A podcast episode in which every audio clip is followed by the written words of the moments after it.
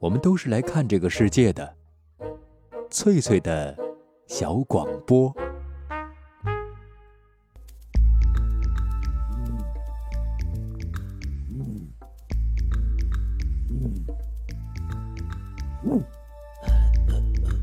寻访华夏文明，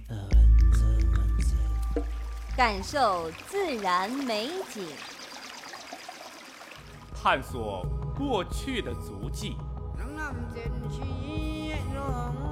唱响未来的星空。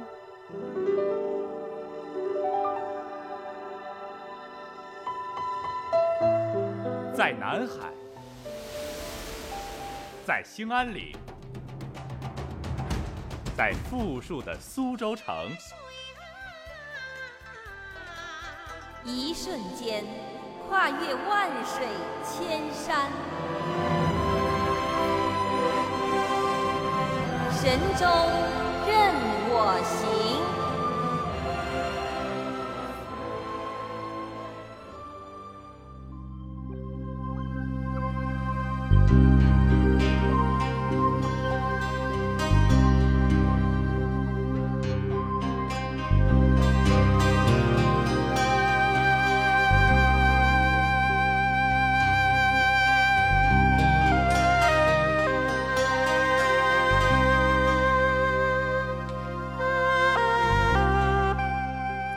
身旁的各位听众朋友，这里是海峡之声广播电台，欢迎您准时守候在收音机边来听今天的《神州任我行》节目。我是主持人冯翠，很高兴能够和您再次开始这样一段美好的旅程。系列报道《情系黑土地》，今天给您播出的是第十二集《今日海林》。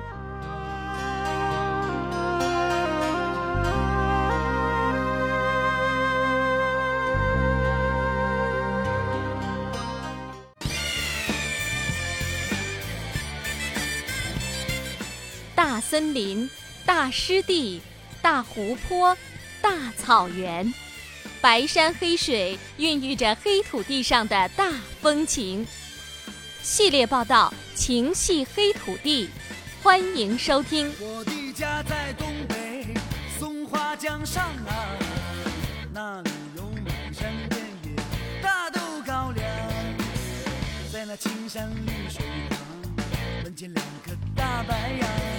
齐整整的篱笆院，一间小草房啊，哎哎哎！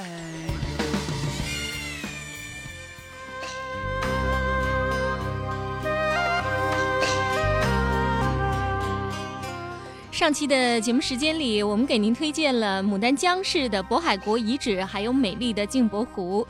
今天的旅程在牡丹江市的海林县。海林这个名字说起来可能有些陌生，但是如果我说起林海雪原、中国雪乡、东北虎之乡、猴头菇之乡这些名字，可能身旁的一些朋友会发出会心的一笑。著名的侦察英雄杨子荣就是在海林县穿林海、跨雪原、剿匪寇。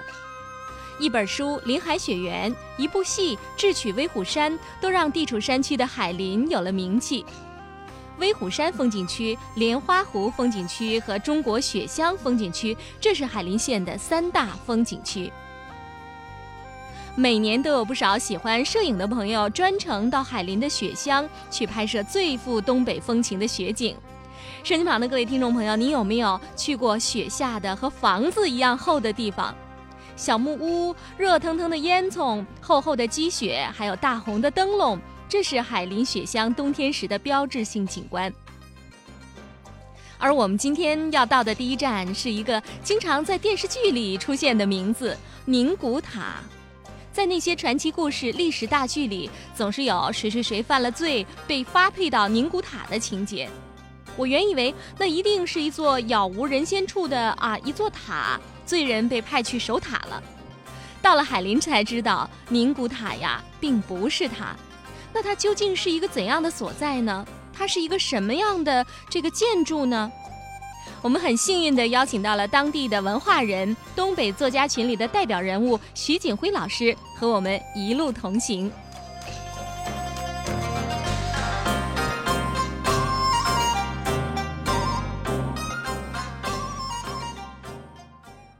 它是一层土加上一层柳条，再加上一层土，它那柳条起像一个拉筋作用，哦它全是土夯的。这个墙很宽哦，大概墙基呢在二十几米宽。当年这个墙，你看到那边拐角那边那个、嗯那个树了吗？嗯它一圈一直到那边的树，它是一个四方的方城，东西有门，哦这块东西是一条街。将军府的衙门呢，在这块庄稼地的中间，哦这边呢是将军府府城的城墙，墙的外层呢，它贴的是一层那个石头，远远看去呢，嗯就像一座石头城。嗯所以你看文献资料里记载，当时这座城叫石城。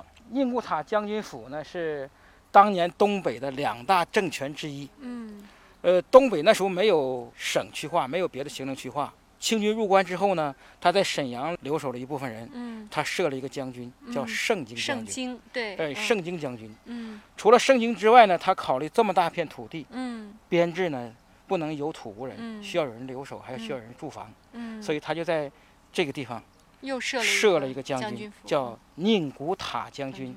宁古塔是满语，哦。宁古是六，哦。塔是个，哦。合起来是六六个的意思，不是六个将军。哦关于这个宁古塔怎么来的，和说嗯法不一样。哦呃，有人考证呢，说当年这个地方呢嗯，住过六兄弟，哦就在那个龙头山下，是采参呢，还是打鱼啊？说不清楚。哦嗯这个六兄弟住的地方，嗯满语就叫宁古哦啊，宁古塔。对我们平常听到宁古塔，我们还哎以为这里是不是有一座塔呀？对，没有塔宁古塔没有塔啊，宁古塔跟塔无没有关，关系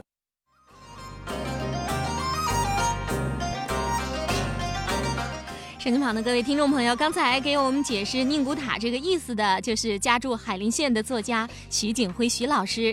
我们当时的位置是在海林县旧街古城村附近的一片庄稼地里。原来宁古塔呀，它的确不是一座塔，而是一座紧靠河边的方城，一座清代的兵营。住在里面的宁古塔将军啊，他是统领四方，威风凛凛，战船在侧，战马嘶鸣。一有个风吹草动，外敌入侵，他便远继征伐，保卫黑土地的安宁。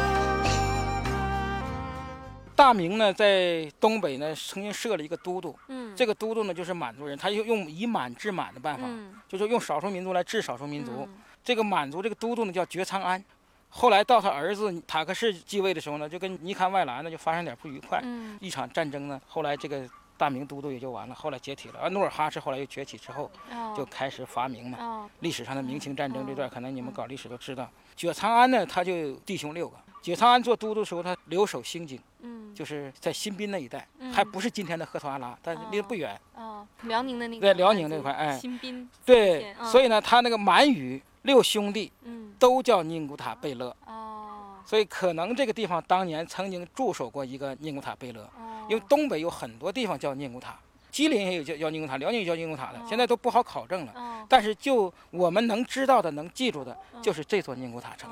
为什么能记住它？因为这座宁古塔城后来呢，他驻守过将军，嗯所以就是宁古塔将军。他叫宁古塔等处将军。哎、为什么叫等处呢？因为他不，他的权力范围不只是宁古塔，哦还有宁古塔以外更大的地方都归他管。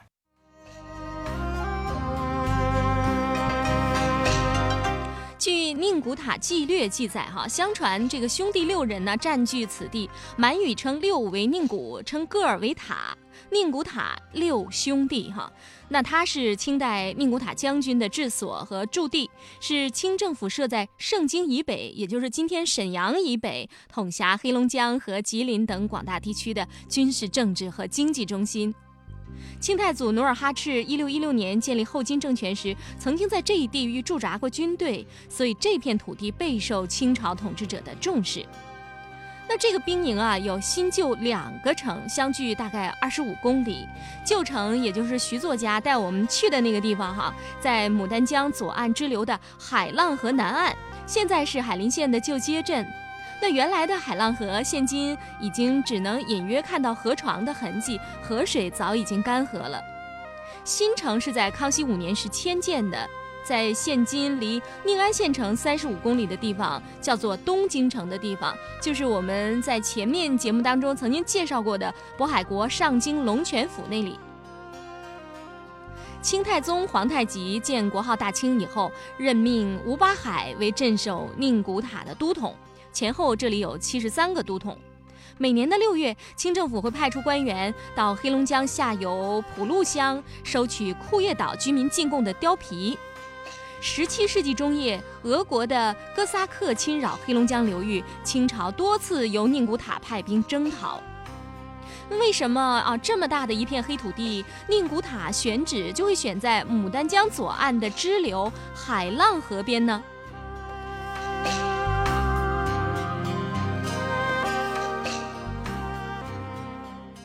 个将军府它要管多大的一个地域呃呢？，它管多大呢？呃，现在的吉林省全省、黑龙江全省，还有贝加尔湖以俄罗南，斯那块儿，呃，日本的库页岛，就是嗯俄罗斯有争议的库页岛，嗯包括我们的江东六十四屯那一带，还有大兴安岭的外兴安岭，哦，黑龙江流域的两岸都归我们。这个他当时就是在这里设这样的一个将军府，就是为了管辖这片这片土地管辖这片土对地。再往北呢，也他是有土无人了。啊一旦发现什么外民族入侵了，对，呃，宁古塔将军从这里发兵，这边是海浪河，哦沿着海浪河，那时候河水很大，是战船进牡丹江，从哦牡丹江进松花江，从哦松花江进黑龙江，哦这样一直就可以哦看守住黑龙江两岸了。他当时为什么选择在这个地方呢？那就是东北，再加上地域呃那么辽阔，他选择这里，这里交通便利。呃，这个地方呢，就是交通便利。嗯你看这块土地比较好，周边是嗯山，嗯呃，自然环境比较好，地理嗯位置比较好，守嗯河。嗯因为那时候的陆路交通不行，都是靠水，靠嗯水运。这边的那条河叫，现在还可以看到吗？海浪，海海浪浪河。我们就汉汉字写成海浪，海浪。其实在满语中读作海浪。海浪，海浪啥意思？就是长满大榆树的地方。哦，这个地方一会儿还能看到，就是嗯很粗的那个树根呢。嗯当年这块海浪河两岸都是大榆树，满语中就是叫榆树盒子。哦，江南的留人资料里头呢，那些南方来的文人呢，嗯南方人与柳不分，它也称为柳树柳河。树，哦，柳柳树树河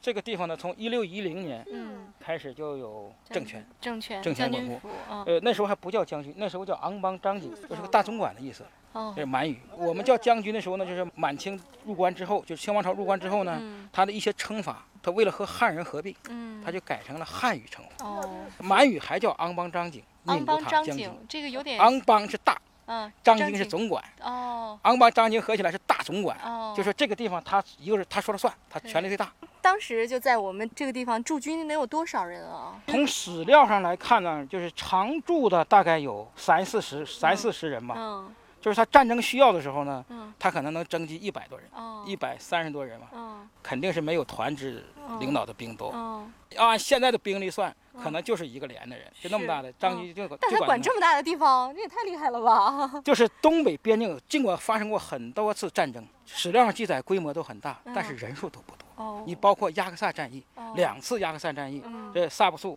当年就是嗯这个将军府的副都统，就他率军出征，哦因为有功，最后擢升为嗯黑龙江将军。哦一看那块儿那么大地盘不堪不行，对，所以清王朝又在爱辉那块儿嗯设一个将军府哦，叫黑龙江将军。哦实际上人都不多，实际上人不多，是因为满族人骁勇善战呢，还不是雅克萨战役吧？其实沙俄入侵的时候嗯人也不多，哦他们来的也就是四五十人、五六十人，哦最多的时候二三百人。哦，这跟我们想的不一 样。最多的时候也就二三百人。哦那个地方当时没有几个人，来个五六十人就已经规模就非常庞大了，哦就是一支庞大的队伍了。哦，所以我们这边派几百人去征伐它，哦那就是大规模的作战了。你想几百人出征，人哦吃马喂粮船，哦所以史料上一载，那就哦轰轰烈烈、很了不得，浩浩很荡荡的了不得了。对，可能过去这边也没有什么人居住，是是人烟是是稀少，是吧？哎，嗯，对你现在你能看到的一些东北史料中，它都有过记载。嗯像说这里行嗯迷望无庐舍，嗯，行百里不见一人。你嗯走一百里看不见一个人。哎嗯，当时东北的状况就是有土无人，嗯地广人稀，有土无人。嗯。对，但是在这里还是很重要的，因为这是满清王朝的是后边备边防前线边防一线。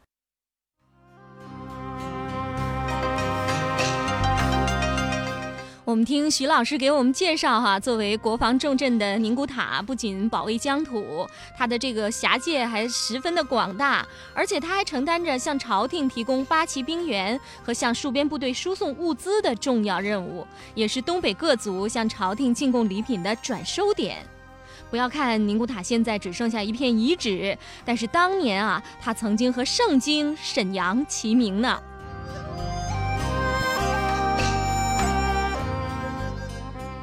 清军入关之后，他就把大量的需要有实力的人带到关内去了。哦他毕竟要统治中原，对对对，他需要一部分他的满族最有实力的人物去巩固他的中原政权，嗯所以他带走了一部分满族人，嗯还带走了一部分从朝鲜半岛裸来的朝鲜人入关。哦嗯后来他尽管带走了大量的满族人进关，嗯但他还是无法满足他巩固政权的需要。嗯，所以最后清王朝最后他实行了一个办法，就是以以汉治治汉。，不仅以汉治汉，他像赵武灵王一样，嗯他实行胡胡服骑骑射射，才能跟北方的民族融合。那他怎么办呢？他进了中原之后呢，他为了达到能够笼络中原人心，嗯能够让中原人来接受满族人，嗯所以他必须放弃满族人的很多习惯，嗯，他主动接受汉文化，汉文化，对所以他主动跟汉文化合流。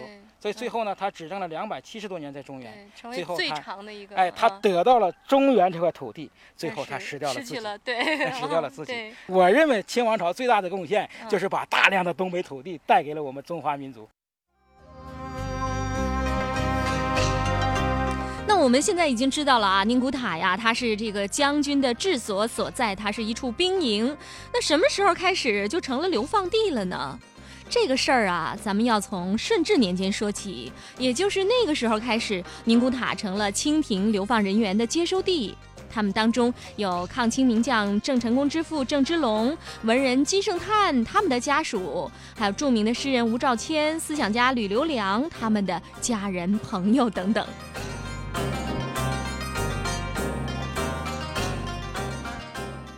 我们经常听到那个一些说法，就是比如说把什么什么人流放宁古塔，跟我们这个宁古塔有关吗？就是这地方，哦这是大清东北的四大流放地之一。哦，最初的流放地是辽阳，就沈阳今南边今天的辽阳。嗯辽阳呢，曾经清军入关之前，从赫图阿拉城下来，嗯，他的第一站立京都的嗯是辽阳，占据了一年多一点，然后迁都沈阳上，京，嗯，呃，迁都沈阳，然后他再迁都北京。北京，嗯所以他最开始呢，辽阳那个地方，他既然他不做都城了，嗯，他那那个地方还是他的守制的，所以他第一批最早的流放者，对，他就流放到辽阳。那应该也就是哎，皇宫贵族吧，给他流最开始呢这地方还没有人，他没法往这流放。嗯你流放来，他需要管理啊，嗯一帮犯人来了没人管不行啊所。以流放到辽所以这阳，边没有人，你流放来没人管理嗯他们，那不成了自由对啊？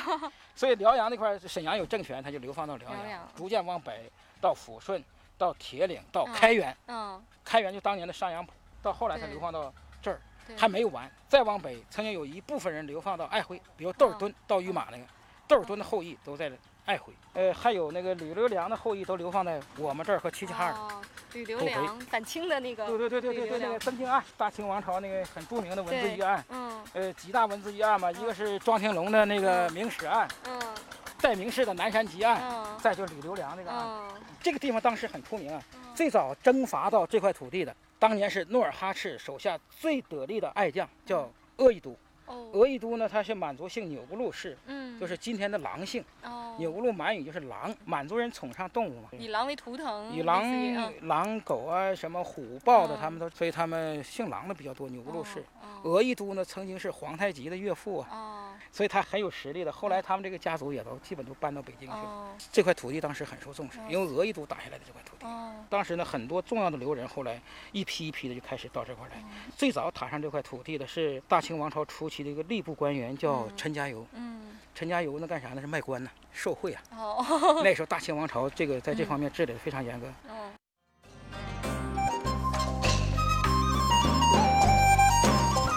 呀，这个徐老师啊，真是当地的才子啊！哈，你什么问题问他都难不住他啊。这个说起留人故事啊，给我们讲了很多的，就是曾经到这里的一些犯人的啊他们的事情。那有些呢，他们是老死东北；有些呢，还能得以回归家乡。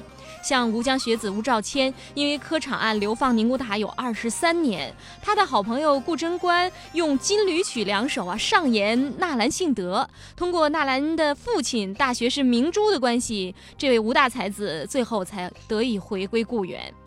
那么清朝还有一个很出名的冤案，就是吕留良事件。吕留良在明朝灭亡以后，曾经参加反清复明的活动，没能成功。后来呢，就开始著书哈，躲在寺院里边，表达对清王朝统治者的不满。书写好了，还没有流传，吕留良就离开了人世。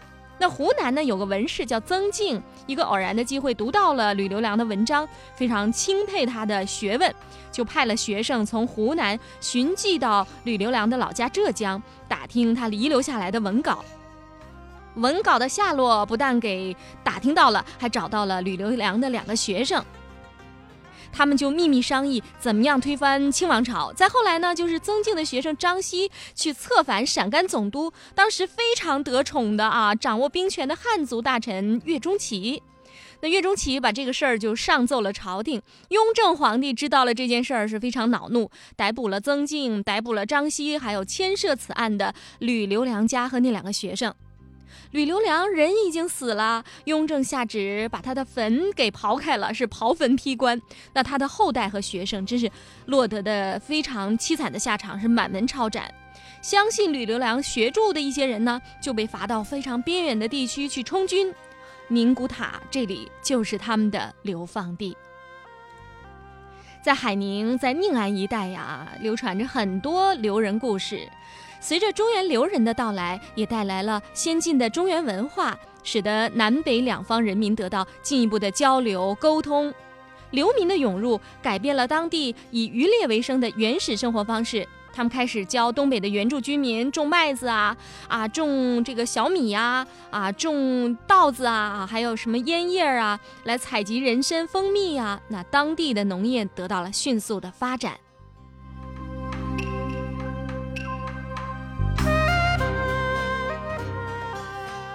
呃，宁安海浪河流域，呃，牡丹江流域，包括镜泊湖这一带，应该是满族的发祥地之一。嗯，呃所以大量的满族人定居在这里。汉人到这里的时候，他们好多人还不会做棉布衣服，哦穿兽皮。哦，明末清初的时候，所以是嗯中原人带来了一定的先进的文化，嗯教给他们耕作、嗯织布，哦，呃，甚至怎么样去改变那个原有的渔猎生活。最早的满族人到这里边只会简单的种一些豆子，不大会种粮食，有些种粮食种子都没有。些留人也带来了啊，汉留言汉族带来了呢，带来了江南的纺织技术，嗯中原的耕作技术，嗯还带了一些种子，嗯搁这块儿重新培育。嗯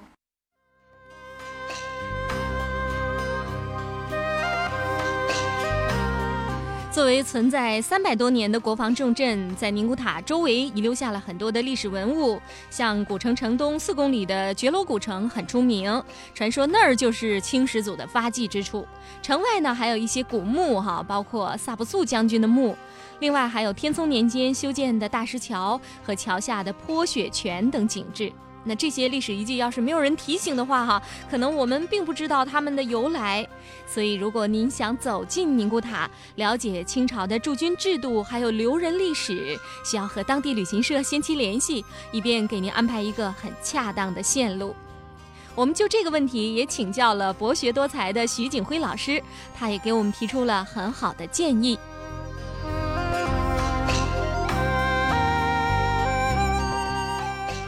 如果看历史文化，要到我们牡丹江流域来，首先要看的是渤海国旧址。渤海国是呢大唐王朝的版图国附属国，这是漠河人，就是满族的先民们嗯建立的一个塞外政权，对。史称海东盛国，这是值得一看的。嗯。那边呢可以看渤海国旧址，嗯。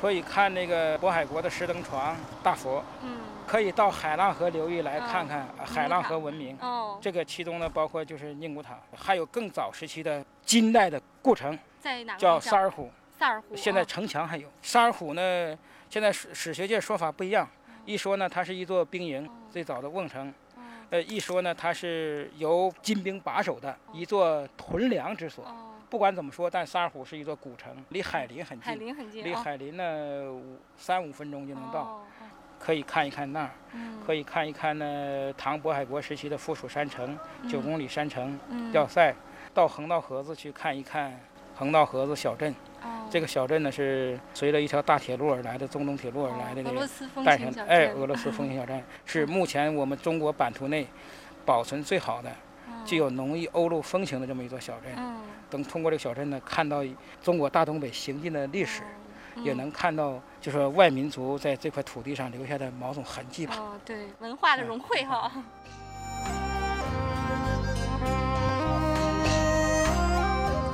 有了徐景辉老师的一路相伴，我们的宁古塔之旅显得格外的生动活泼。徐老师啊，是当地著名的才子，著有长篇小说《苍茫大地》《鹿儿沟》等等。如果您想要了解东北作家的这个著作哈，您不妨可以找来翻阅一下。那么节目进行到这儿，我们要停下脚步，稍微休息一会儿哈。啊，稍后的时间要欢迎您继续和冯翠一起畅游黑土地。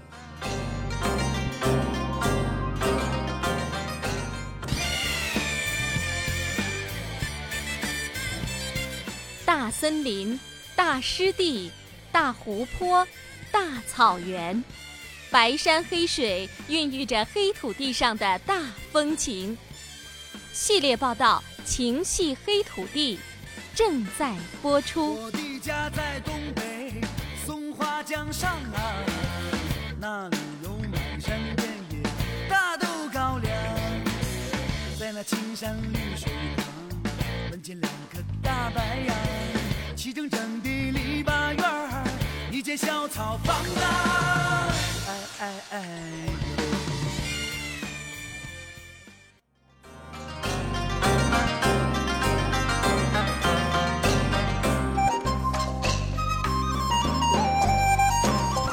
手机旁的各位听众朋友，欢迎您继续锁定频率收听正在播出的旅游节目《神州任我行》，我是主持人冯翠，很高兴我们能够一路同行。系列报道《情系黑土地》，接下来还是要继续第十二集《今日海林》。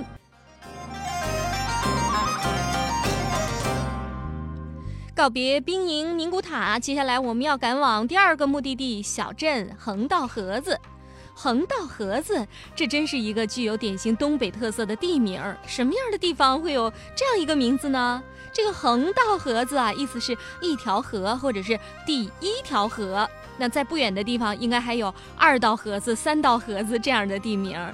如果你在东北啊，经常听到人提起什么四道河子、六道沟这样的地方，你就可以想象，这是根据河流或者是地形来命名的这个呃有趣的名称。那接下来我们就要结识一下横道河子镇的副镇长张安军先生。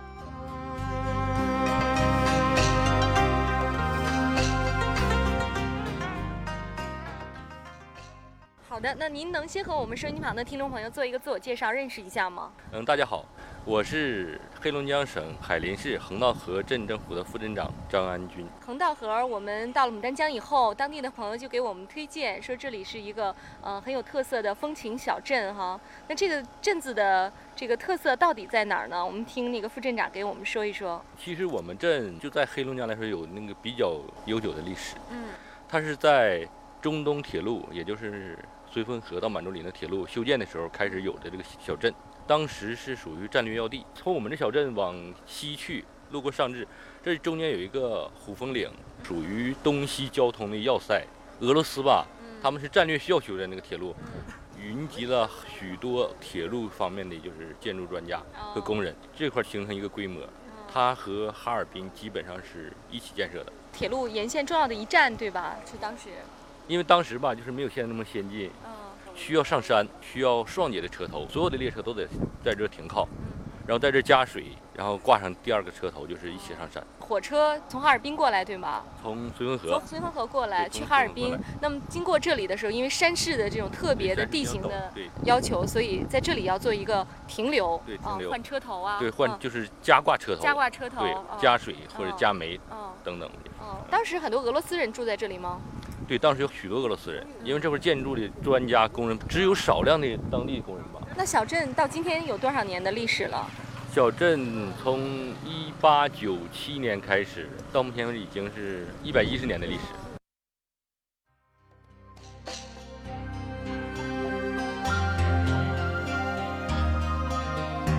原来呀，这个横道河子镇是一座具有百余年历史的小镇，它曾经是中东铁路的中转枢纽，也是俄罗斯人在东北地区的主要聚居地之一，因而深受俄罗斯文化的影响。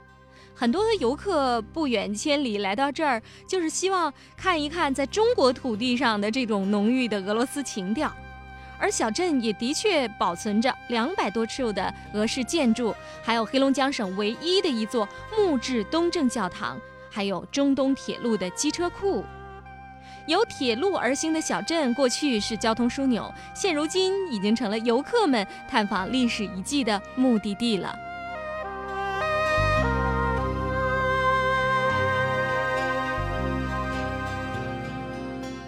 那既然它是一个风情小镇，我们在这儿可以领略到什么样的风情呢？能为海峡两岸的听众朋友做一些推荐吗？嗯，我感觉呢，如果要是从历史沿革这块儿，嗯，可以去看一看我们的东正教堂，对，原名叫圣母进堂教堂，在什么位置呢？就在我们这个镇子的中部，可以说它紧邻三联国道。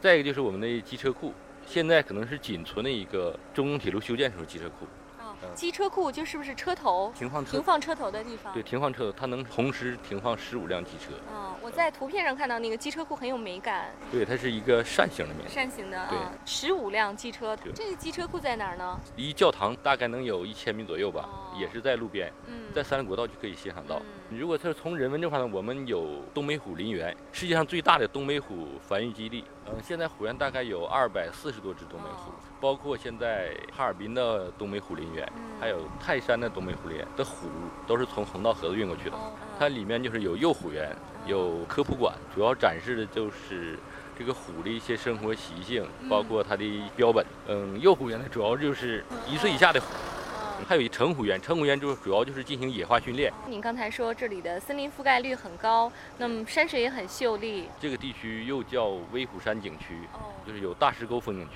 当年林海雪原里的就是座山雕，它的老巢吗？它的老巢，也是杨子荣战斗过的地方。哦呃，英雄和这个土匪打仗的地方是吧？对对，嗯，剿匪的地方。对嗯大概离这里有多远？三十五公里吧。冬天到这边还能滑雪，对吗？对，冬天可以滑雪。我们雪场离我们镇六公里，是双 S 级滑雪场。那您建议海峡两岸的听众朋友什么季节来？冬季最好是在十二月中旬以后，到来年的三月份之前。哦，这是雪比较厚，对，吧？这是雪比较好的，雪景比较美。天夏天呢，就是在六月份左右，一直到九月份，嗯，我们这可以漂流。还有一个人文景观，它是影视城，在里拍了大概是七部电影：《抗日冲锋队》《林海雪原》，还有《黑嫂》《蓝月亮》，当地的美食好像也蛮有特色。纯天然的为主，哦包括山野菜，嗯，包括自制的煎饼、金饼，豆腐好像对豆腐、干豆腐、水豆腐，嗯包括一些野味儿，都是就是无污染的、无公害的产品。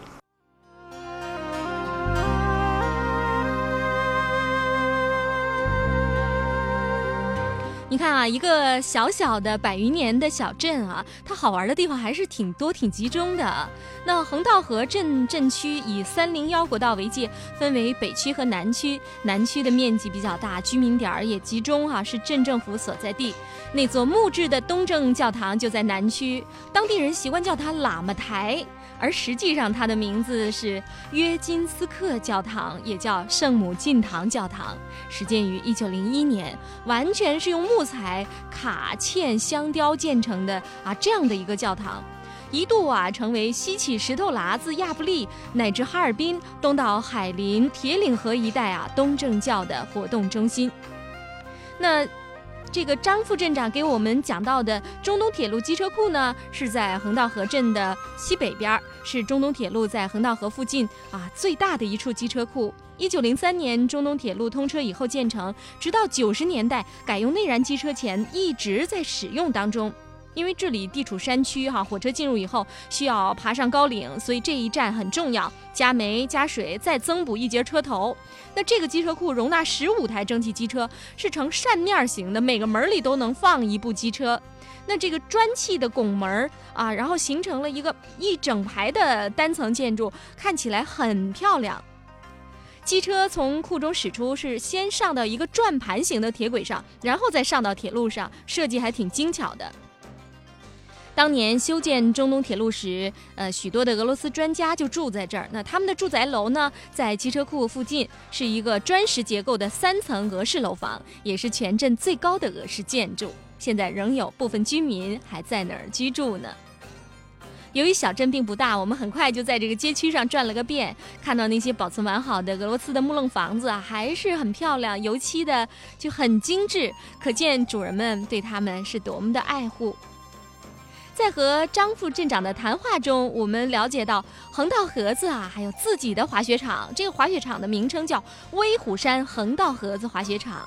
那我们就专门去拜访，见到了滑雪场的经理朱秀华女士。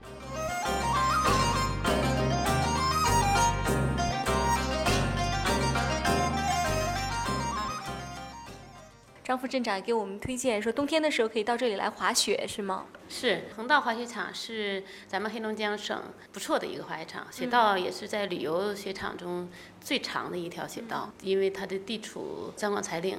哦，这个也是张广才。对，它海拔比较高，雪的资源非常好。每一年呢，整个牡丹江地区它是雪最大的地区，嗯。雪量也比较大，气温也比较适合滑雪，雪期比较长。全国各地来滑雪的人都非常多，包括咱们整个牡丹江地区，咱们自己周边的这些人。牡丹江的人都喜欢到这里来滑雪，包括周边的一些。是，就是这些年，因为整个黑龙江开发冰雪旅游已经十年了。是。这十年的时间，呃，整个市场培育的非常好。嗯。现在是老人、小孩儿，还有是中年人。都喜欢滑雪，对。我们的雪道有多长啊？单条雪道一千八百米。我刚刚在那个就是路上的时候看到了，能看到一个痕迹的，那个是我们的雪道。因为我们的雪道是 S 型的，所以你可能在某一个角度都不能看到它全貌。对，这是一个比较特殊的一条雪道，最高海拔是一千零三十米。雪道的最高点就在那儿吗？是，在到山顶上。嗯，咱们这雪道垂直高度三百多米，二 S 级雪道。嗯，像冬天的时候，如果我们的听友来了的话，什么样的时间啊？这里的雪比较厚，比较适合滑雪。嗯，每一年到十二月份就可以了，一般都在十一月下旬开业，到三月十五号前后结束。嗯，这一个时期都是比较好的时期。对，天气怎么样？会温度怎么样？其实滑雪的时候不需要太低的温度，需要一个比较适中的温度。每一年在一月下旬吧，是黑龙江气温偏低的一个时期。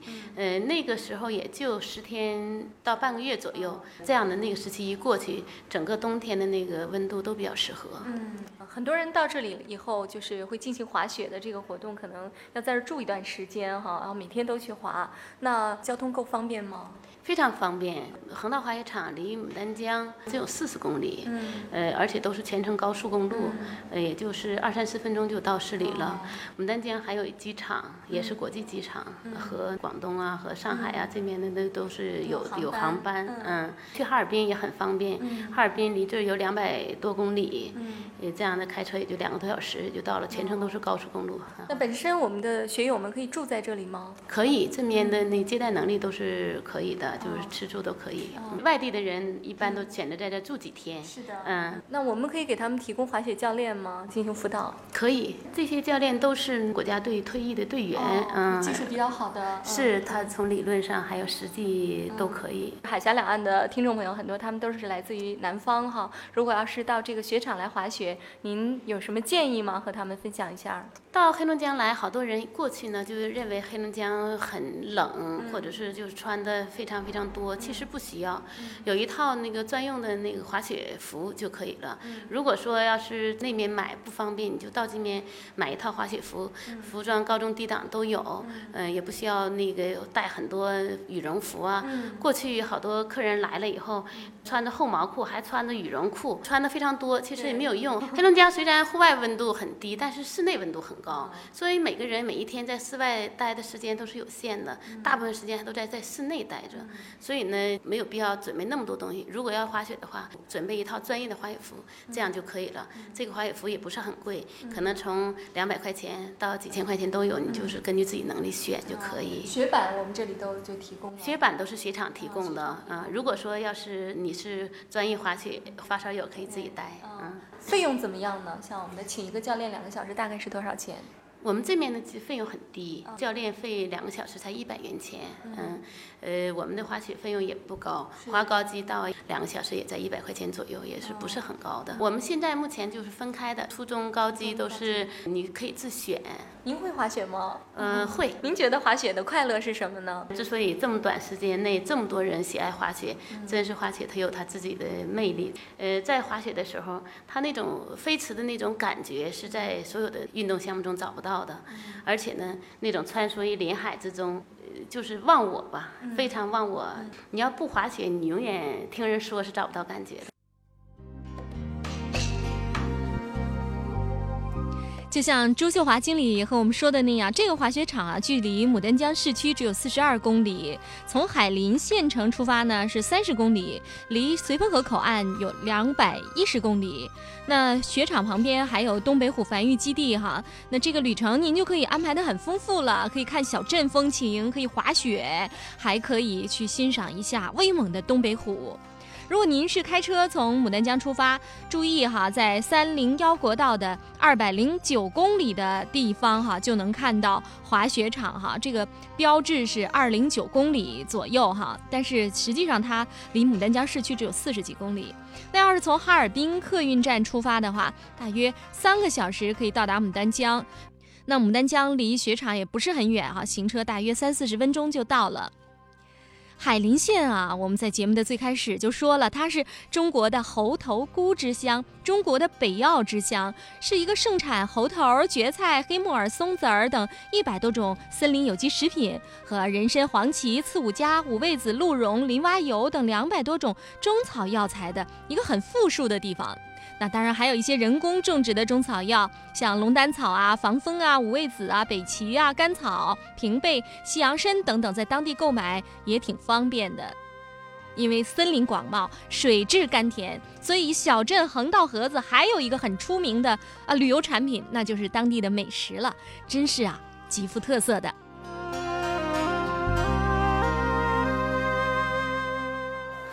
们刚才品尝了一下你们那个滑雪场的那个午餐哈，觉得也特别有特色。那这可能也是呃滑雪场很吸引人的一方面吧。是这面森林中副产绿色食品，山野菜系列产品。每一年到春天的时候，山野菜都是几十种、上百种的品种。嗯，所以到春天的时候，我们就大量采集收购，呃，备一年的餐桌使用的。哦，比如说那个炸过的那个绿的叶子，那个是什么呢？那个是刺五加叶，刺五加是中草药的一种。呃，刺五加和人参是一个科的，人参也是五加科的，它们的生长的形状都很接近。嗯，所以它的药理作用非常好。在春季嫩叶的时候，虽然药理作用没上来，但是它的保健作用依然存在。嗯，所以经常吃这一类山野菜，能对调节脑神经啊，还有一些调理功能都有非常好的作用。还有就是我们喝的那个土豆和一个绿色的一个叶子的一个汤，那个是那个是荨麻土豆汤。嗯，荨麻也是山野菜的一种，它的药理功效就是清热解毒、凉血呃一种功能，所以在嫩的时候采它吃也是非常好，嗯，口味也很鲜。啊，这个是燕子尾，还有山菠菜、山茄子。还有山芹菜，嗯，好多种。春天我们餐中常吃的就是几十种，嗯，要是按品种讲呢，咱们周围的那个森林里头能有上百种山野菜。其实牡丹江也是出大米的地方，那除了品尝大米之外，啊，东北人特别擅长做面食。咱们北方是玉米、大豆、大米产集区，现在我们这面餐桌上这有一种叫煎饼。煎饼也是黑龙江特色，也是东北的一种特色食品，是玉米面儿和豆面儿，是黄豆的大豆面儿，还有玉米面儿。有的一些特色的煎饼里面还可以加一些大米面儿、小米面儿，有好多品种。嗯，咱们今天吃的这就是玉米面儿和黄豆面做成的煎饼。嗯，我们在山东也经常吃煎饼，但是呃，那个煎饼就是更硬一些，这个呢很柔韧。咱们这边的水很好。所以这面做出来的食品，比如说豆腐、豆制品呐，还有像煎饼这一类的，因为水好，味道就比较正宗。嗯，东北的那个水资源基本没有被污染。嗯，有地下水呀、山泉水，像咱们这个旅游区里面吃的都是山泉水。嗯，煎饼哈也比较好。携带其实是不是也有游客把它带回去啊？没错，很多游客吃都不知道是什么东西，嗯，就吃完了以后觉得非常好吃，嗯，都打包带一点作为旅游纪念品带回去。嗯，还有用野菜包的玉米面的包子，嗯，那个是两种面，嗯，玉米和白面两餐面的啊，包的三野菜馅的包子，这也是比较受欢迎，也是我们家的一种特色主食产品。嗯嗯，还有金饼哈，嗯，对，金饼都是因为水好，所以才能。对，做出来的所有的食品都很好。相同的技术，相同的工艺，拿到其他的城市做的结果就不一样。所以一定要亲自来吃才行。只有走到里面来，才能有感受，嗯，才能知道到底这有多好。